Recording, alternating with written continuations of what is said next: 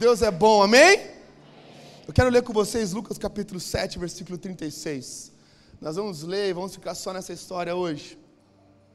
Lucas capítulo 7, versículo 36 diz: Convidado por um dos fariseus para jantar, Jesus foi à casa dele e reclinou-se à mesa.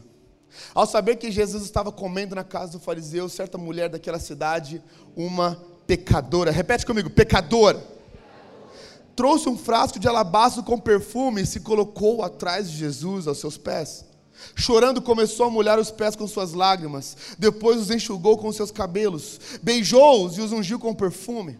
Ao ver isso, o fariseu que havia convidado disse a si mesmo: Se esse homem fosse profeta, saberia quem nele está tocando e que tipo de mulher ela é.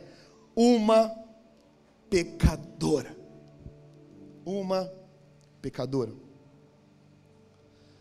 Jesus foi convidado por Simão a jantar na casa dele, e eu, eu, eu, amo isso em Jesus. Eu amo que, na maioria das vezes que você vê Jesus reunido, falando, tem comida envolvida, isso é muito bom. Isso fala com o nosso coração, isso nos traz, né? Um senso de uau. Tenho certeza que Jesus hoje estaria no Outback, eu creio. e Simão chamou Jesus para jantar, e Jesus falou: Claro, vou sim, com certeza. Comida? Claro. Eu tenho mais 12 caras junto comigo, se eu puder levar. Tem um que eu nem queria alimentar, porque ele é um traíra, mas tudo bem. Simão chama Jesus e Jesus vai com o seu ministério, eu acredito, ou talvez com alguns poucos discípulos, a Bíblia não é clara sobre. E ele se senta na casa de Simão e começa ali a fazer o que mais faz, ensinar. Começa ali a propagar o reino dele na casa de um homem que era um fariseu. Jesus sabia muito bem Presta atenção nisso. Jesus sabia muito bem em que mesa ele sentava. Jesus sabia muito bem o que ele estava fazendo ali. Em certo momento, uma mulher invade aquele lugar, invade aquela casa. Ela, aquela mulher sabe que Jesus, descobre que Jesus está ali naquele lugar. E ela corre e ela invade essa cena.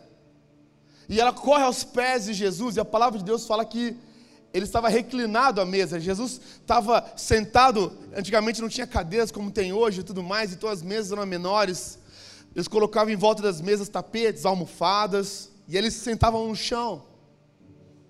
Se você quer ter uma ideia visual disso, eu, eu, sugiro que você veja uma série chamada The Chosen. Quem já viu The Chosen aqui? Levanta a mão. Se você quer, depois pergunta para mim no Insta. Pastor, como chama a série? Eu mando para você o link. Para mim, é a, é, a, é a série que mais retrata com mais perfeição e espiritualidade e emoção o Evangelho de Jesus. The Chosen. Assista. Muito melhor que você ver outros episódios de outras séries que eu não preciso falar. Tá? Ah, pastor, eu vi José lá. Do... Não, não. Olha só. Jesus estava lá reclinado, Jesus estava reclinado na mesa, e aí essa mulher entra e começa a chorar aos pés de Jesus. Ela não entrou naquela festa, naquela sala e ficou simplesmente quietinha. Eu, eu, eu acredito que você entende que ela não foi convidada para aquele lugar.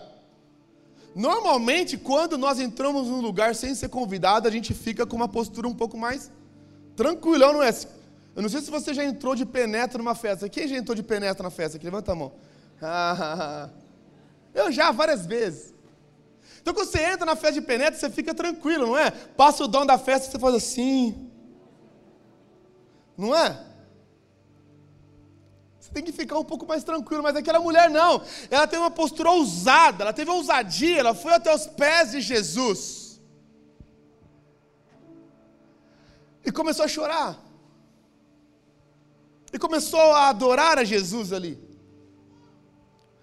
Do outro lado da mesa estava quem? Simão. Aquele que convidou Jesus para jantar. E ele fala: ah, se esse homem soubesse quem essa mulher é, ha, se ele soubesse, ele não deixaria ela tocar nele, porque ela é uma pecadora. Simão convidou Jesus para estar ali, mas não apenas porque ele amava a presença de Jesus. Eu não sei se Simão amava a presença de Jesus, eu acredito que pela frase dele, não. Eu acredito que ele apenas queria ter uma experiência com Jesus. Mas o, o ato daquela mulher já definiu quem Jesus era para Simão. Simão fala: se ele soubesse que tipo de mulher, diz a palavra. Não foi isso que fala? Tipo de mulher. Ela é uma pecadora. Se você vai lá nos manuscritos, se você vai na, na versão original da Bíblia, a palavra para definir esse pecador que ele falou sobre essa mulher é armátulos. Armátulos significa dedicado ao pecado, entregue ao pecado. Muito pecadora, pecadora forte. Aquela mulher era uma pecadora, não era uma pecadora, era um pecadinho, não, não. Ela era pecadora pesada. Pecadora capislock, pecadora. Todo mundo sabia quem era aquela mulher. Todo mundo sabia o que ela fazia, todo mundo sabia o ganha-pão dela, talvez sabiam a esquina que ela ficava. Todo mundo sabia que tipo de mulher dedicada ao pecado ela era. A ponto de causar repúdio em Simão o fato de dela tocar em Jesus.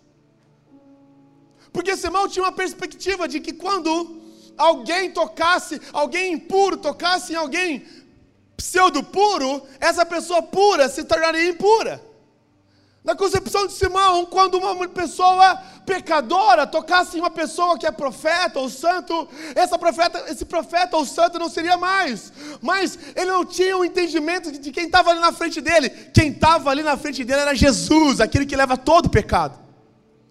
Quando alguém toca em Jesus, não é Jesus que se torna impuro, mas é a pessoa que se torna pura. A graça faz isso. A questão é que, por muitas vezes, nós estamos na posição de Simão. Nessa mesa, nós estamos como Simão, nós estamos julgando quem quer tocar em Jesus. Nós estamos rotulando as pessoas, nós estamos colocando rótulos, armátulos, pecador. Não, você é um pecador. Você fez isso? Você é um pecador. Ah, você, você é um pecador. Nós os colocamos na posição de críticos e de julgadores, de condenadores. Sendo que Simão não conhecia a motivação do coração daquela mulher. E Simão não conhecia o coração de Jesus. Quem, como nós muitas vezes somos, somos como Simão.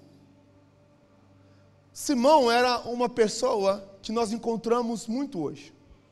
É o tipo de pessoa que rotula você pelo seu pior momento. Ela pega o seu pior momento, ela pega a sua falha, ele, ela pega o seu tropeço e rotula você pelo seu tropeço. Quem lembra de quando o Brasil perdeu de 7 a 1 da Alemanha? Que levanta a mão. Que não aconteça isso, Jesus. Agora não vai acontecer, nós temos Neymar. Respeita o Ney, por favor. Olha só. Eu gosto muito dele. Ó. Todo mundo lembra dessa seleção, é ou não é? Vocês lembram do Davi Luiz chorando? Eu só queria dar alegria pro meu povo. Eu lembro que eu estava fazendo, eu lembro que no quarto, no quarto gol, eu saí fora, já fui fazer outra coisa. Eu acho que eu estava no churrasco na casa do meu irmão, sei lá. Eu já falei, esquece isso aí. Não vai, não vai virar. Você concorda comigo que aqueles caras, coitados, eles ficaram rotulados pelo pior momento deles, sim ou não? Eles ganharam outros títulos. Aqueles jogadores ganharam, tiveram outras conquistas, mas Diversas vezes eles são lembrados pelo pior momento, e acontece isso com a gente também. Sabe, o pecado nos leva sempre, nos puxa sempre pelo nosso pior momento. Sempre vai apontar a tua identidade naquilo que você é pior. Uma pecadora, você é uma armátulos, você é um mentiroso, você é um promíscuo, você é um desobediente, você é um adulto. Sempre vai rotular você pelo seu pior momento. Quando a postura de Jesus foi receber a adoração daquela mulher. Olha, A graça do Senhor, eu quero falar sobre isso para vocês hoje. Enquanto a lei ela tenta te paralisar pelo seu pior momento, a graça ela olha para você e espera de você o seu melhor momento. A graça do Senhor leva você, ela empurra você. Enquanto a lei procura defeitos em pessoas boas. Não sei se você já conviveu com algum crítico assim. O crítico ele sempre tenta ver o pior lado, é ou não é? Pega pessoas boas, sabe? Você é 99% ok. Existe 1% da sua vida que você precisa mudar. Existe 2% da sua vida que ainda você está tentando resolver. E você pode ter certeza: se o pecado for te rotular, se o crítico vai te apontar, ele não vai apontar os 98% que está bom, ele vai apontar os 2% que está ruim, não é? Ele vai olhar para você e falar: Ah, mas olha, você, ah, não, mas você tem um negócio ainda. Ah, tem uma coisa para resolver. Ah, você tem, ah, mas você ainda tem um defeito. Você ainda tem uma falha. Você ainda tem uma fraqueza. Quem não tem uma fraqueza? Quem é homem suficiente? Quem é grande o suficiente para falar? Ei, eu sou perfeito, pelo contrário, todos nós aqui estamos aqui porque nós entendemos as nossas imperfeições e nós adoramos aquele que é perfeito para que ele transforme as nossas imperfeições.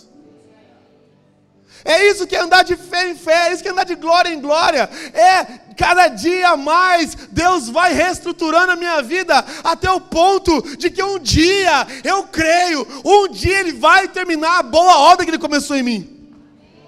Eu, o, o mais importante é eu ver que o Pedro de hoje não é o Pedro de cinco anos atrás. O crítico ele sempre olha para você e pensa em você e aponta para você aquilo que é ruim. Sendo que a graça, ai, a graça do Senhor, o amor do Senhor, a misericórdia do Senhor, ela olhou para você quando você era 99% ruim. É ou não é? A graça do Senhor, o amor do Senhor te encontrou quando nada nem ninguém já acreditava em você. Não tinha nada bom, não tinha nada que seria perfeito o suficiente, mas Deus foi lá e olhou para você e falou: Ei, existe esperança, a minha graça é o suficiente, meu poder se aperfeiçoa na sua fraqueza, meu poder opera melhor na sua fraqueza. E a graça te leva a viver o seu melhor momento mesmo quando você ainda não está perfeito. Sabe, Simão olhou e julgou aquela mulher pela atitude dela. Olha como continua o texto. Vocês estão comigo ou não? Deus está falando com você? Deus é bom. 1 Coríntios 8, 2, capítulo 8, versículo 2 diz: Quem pensa conhecer alguma coisa ainda não conhece como deveria mas quem ama a Deus, esse é conhecido por Deus. Quem acha que sabe tudo, não sabe nada. Quem acha que sabe de todas as coisas, está mostrando, está revelando a sua pior imperfeição, a sua ignorância. Mas a verdadeira sabedoria e o verdadeiro conhecimento é ser conhecido por Deus. Você crê nisso ou não? Versículo 40 de Lucas 7. Respondeu-lhe Jesus: Simão, tenho algo a te dizer. Olha que interessante. Simão estava falando consigo mesmo. Essa mulher é pecadora e tudo mais. Jesus respondeu-lhe. É incrível quando Jesus te responde nos seus pensamentos, é ou não é? No teu coração, você está dentro do teu coração, aí vem alguém e fala: Olha, eu tenho um negócio para te dizer que é de Deus. Você fala: Eita glória. Sabe a irmã do coque? Que ela passa e você fala: Respondeu-lhe: Simão, eu tenho algo para te dizer. Dize, mestre. Olha que falso, falciane. Dize, mestre. Dois homens deviam a certo credor, um lhe devia 500 denários e o outro 50. Nenhum dos dois tinha com que lhe pagar, por isso perdoou a dívida de ambos. Qual deles o amará mais?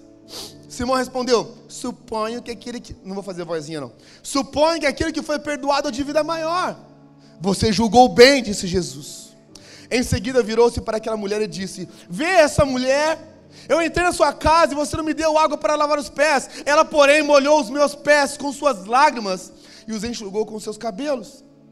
Você não me saudou com um beijo, mas essa mulher, desde que entrei aqui, não para de beijar os meus pés. Você não ungiu a minha cabeça com óleo, mas ela derramou perfume nos meus pés. Portanto, eu digo que os muitos pecados dela foram perdoados, pelo que ela amou muito, mas aquele a quem pouco foi perdoado, pouco ama. Sabe qual é o problema de Simão? O problema de Simão é que Simão se achava bom o suficiente. E é isso que muitas vezes impede Deus de fazer algo na nossa vida. Quando a gente se acha bom o suficiente. Ah, eu sou bom, eu tenho. Eu sou um cara trabalhador, eu sou um cara casado. Não, eu sou bom, eu tenho. Não, eu, eu, eu pago as minhas contas. Não, eu sou bom, eu não, eu tomo cuidado com o que eu falo, eu tomo cuidado com que site que eu entro. Não, eu sou muito bom. No trânsito eu nem xingo. Que está impossível em Ribeirão Preto, né? Eu nem. Eu sou uma pessoa boa, eu faço, bato as minhas metas. Tem umas coisinhas assim, não, mas eu sou, eu sou bom. O maior repelente do poder de Deus na sua vida, o maior repelente da graça e do favor do Senhor na sua vida, sabe o que é? É o orgulho. É o ego. A palavra de Deus fala que Deus repudia aos orgulhosos, mas concede graça aos humildes. Quer dizer que Deus ele tem empatia. Deus ama o coração humilde, um coração quebrantado, um coração humilde, um coração rasgado, é um coração pronto para agir de Deus. Um coração arrependido vale mais que boas obras. Um coração arrependido vale mais que o seu ego. Nós precisamos ter isso. Um coração prostrado. Essa é a grande diferença de Saul e Davi. O Vitor estava falando sobre Davi aqui, e a palavra de Deus chama Davi de homem segundo o coração de Deus. Mas se você for olhar da ótica, da nossa ótica real, as pisadas na bola de Davi foram piores que a de Saul. Davi pisou muito mais na bola que Saul com coisas piores. Saul perdeu o trono, Saul perdeu a coroa porque desobedeceu, porque antecipou, porque tentou dar um jeitinho naquilo que Deus falou. Davi, ele adulterou, Davi assassinou, Davi pisou muito, foi muito pior, mas porque Saul não era um homem segundo o coração de Deus e Davi era? Porque Davi tinha um coração arrependido. Davi não dava desculpa, Davi não se justificava, Davi não ficava desviando. Quando o profeta Natan chega diante de Davi e fala: Você pecou, você fez isso, você, você pecou, Davi. Davi já se quebrava, Davi caía em si. E é isso que é difícil na nossa geração cair em si. Quantos pessoas, quantas pessoas extraordinárias eu vi se perderem no seu propósito, ou eu vi ficarem perambulando sem a promessa do Senhor na sua vida. Sabe por quê? Porque foi orgulhoso demais para ouvir o seu próprio erro. Era bom demais, era certo demais. Hey, quando a Bíblia apontar para você, hey, você está errado, a única coisa que você pode fazer não é justificar mas é se arrepender. Deus conhece cada uma das suas justificativas. E Ele não quer ouvir a sua justificativa, Ele quer ouvir o seu arrependimento. Deus, eu me arrependo. Eu confesso. Se confessarmos os nossos pecados, Ele é fiel e justo para perdoar cada pecado, para purificar de cada injustiça. Nós precisamos, nós não podemos ser bons o suficiente. Você precisa cair em si e entender: eu preciso de um Salvador. Eu não posso sem Jesus. Eu não posso sem Ele. Eu não posso sem a graça. Eu fui muito perdoado. Simão achava que tinha menos pecados que aquela mulher, por isso ele amava menos Jesus. Agora, aquela mulher, ela só tinha uma esperança. Aquela mulher, alguns homens, alguns historiadores, isso não é confirmado, acreditam que aquela mulher era a mesma mulher que foi salva de um apedrejamento, quando Jesus escreve na, na areia.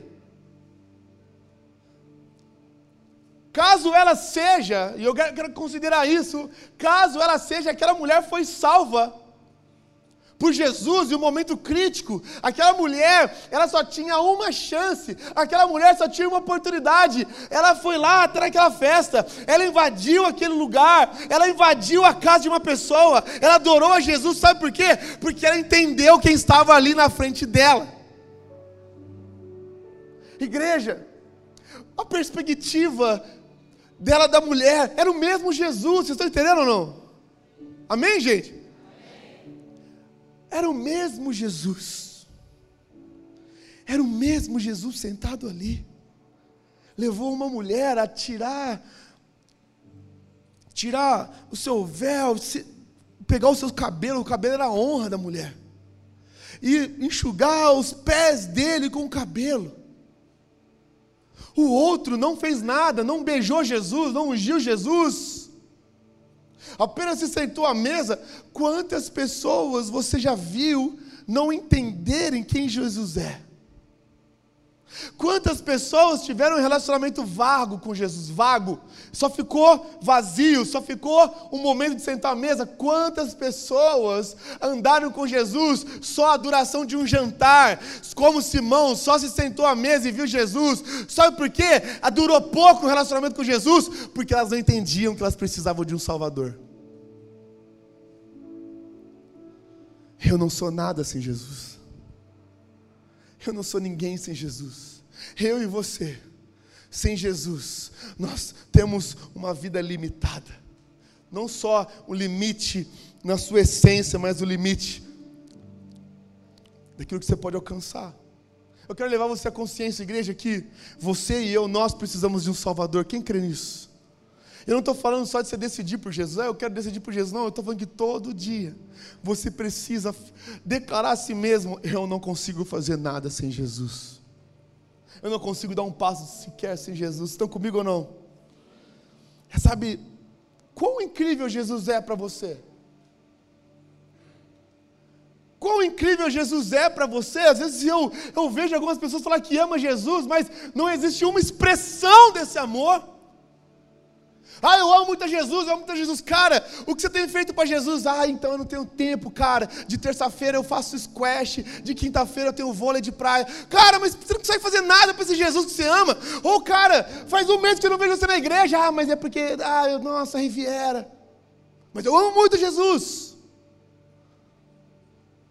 Cara, se você ama de verdade, a que ponto você está disposto a ter uma postura ousada diante dele?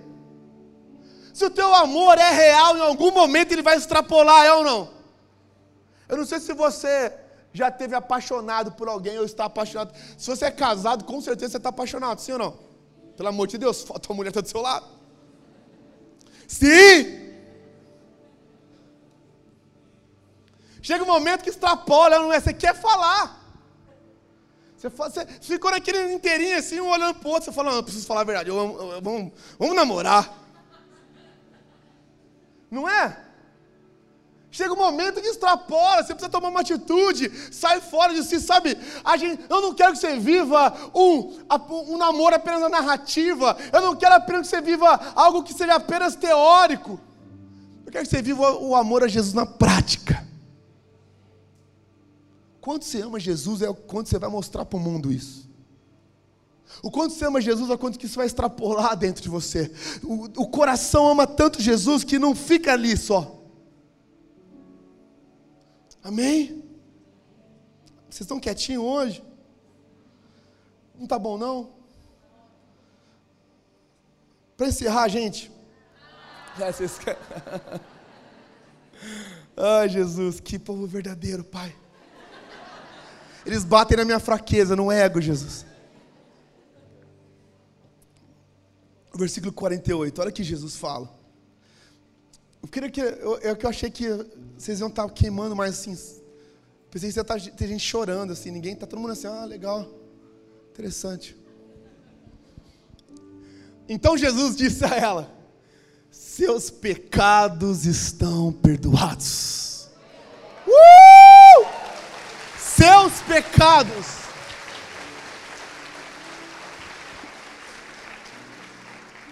Se isso não faz seu coração queimar, meu irmão, acho que você não entendeu ainda. Jesus vira para você toda manhã, quando você acorda. A palavra de Deus fala que as misericórdias dele se renovam todas as manhãs. Todo dia que você levanta, você acorda, você pega o teu café, Jesus aparece na tua cozinha e fala: Teus pecados estão perdoados. Ei, hey, eu perdoo você. Versículo 49. Os outros convidados começaram a perguntar: Quem é esse que até perdoa pecados? Jesus disse à mulher: Sua fé a salvou. Vai em paz. A sua fé te salvou. Vai em paz. Tudo que você quer na sua vida, eu digo uma coisa para você: tudo que você busca na sua vida termina em uma coisa: paz. É ou não é? As pessoas querem buscar dinheiro porque o dinheiro pode trazer. As pessoas querem relacionamentos seguros porque o relacionamento seguro traz paz. Mas Jesus fala: Ei, eu vos dou a minha paz, a paz que o mundo não pode dar. Sabe qual é a paz que Jesus pode dar que o mundo não pode dar? Chama perdão. Eu perdoo você. Aquela mulher, ela era uma armátulos ela era dedicada ao pecado. Acredita-se que ela era uma, uma prostituta. Ela, tinha, ela pegou um perfume caro, um ano de perfume. Um ano de um perfume caro. Imagina ela pegar um vidrão de Chanel. Aquele grande. Chance. E foi lá e quebrou os pés de Jesus quebrou sobre Jesus, encheu Jesus de perfume. Talvez você fique pensando, como eu, por que essa mulher tinha tanto perfume assim? Por que essa mulher tinha tanto perfume assim? Eu, eu, eu acho que você entende que naquela época a higiene não era como hoje. Eles não tinham chuveiro. Eles não tinham lenço umedecido. Eles não tinham álcool em gel. O perfume, talvez, para aquela mulher era a tentativa dela de forjar o seu cheiro natural. Entre um cliente e outro, ela tentava forjar o cheiro que ela tinha real. Ela tentava pegar aquele perfume e tampar sua, o seu verdadeiro eu.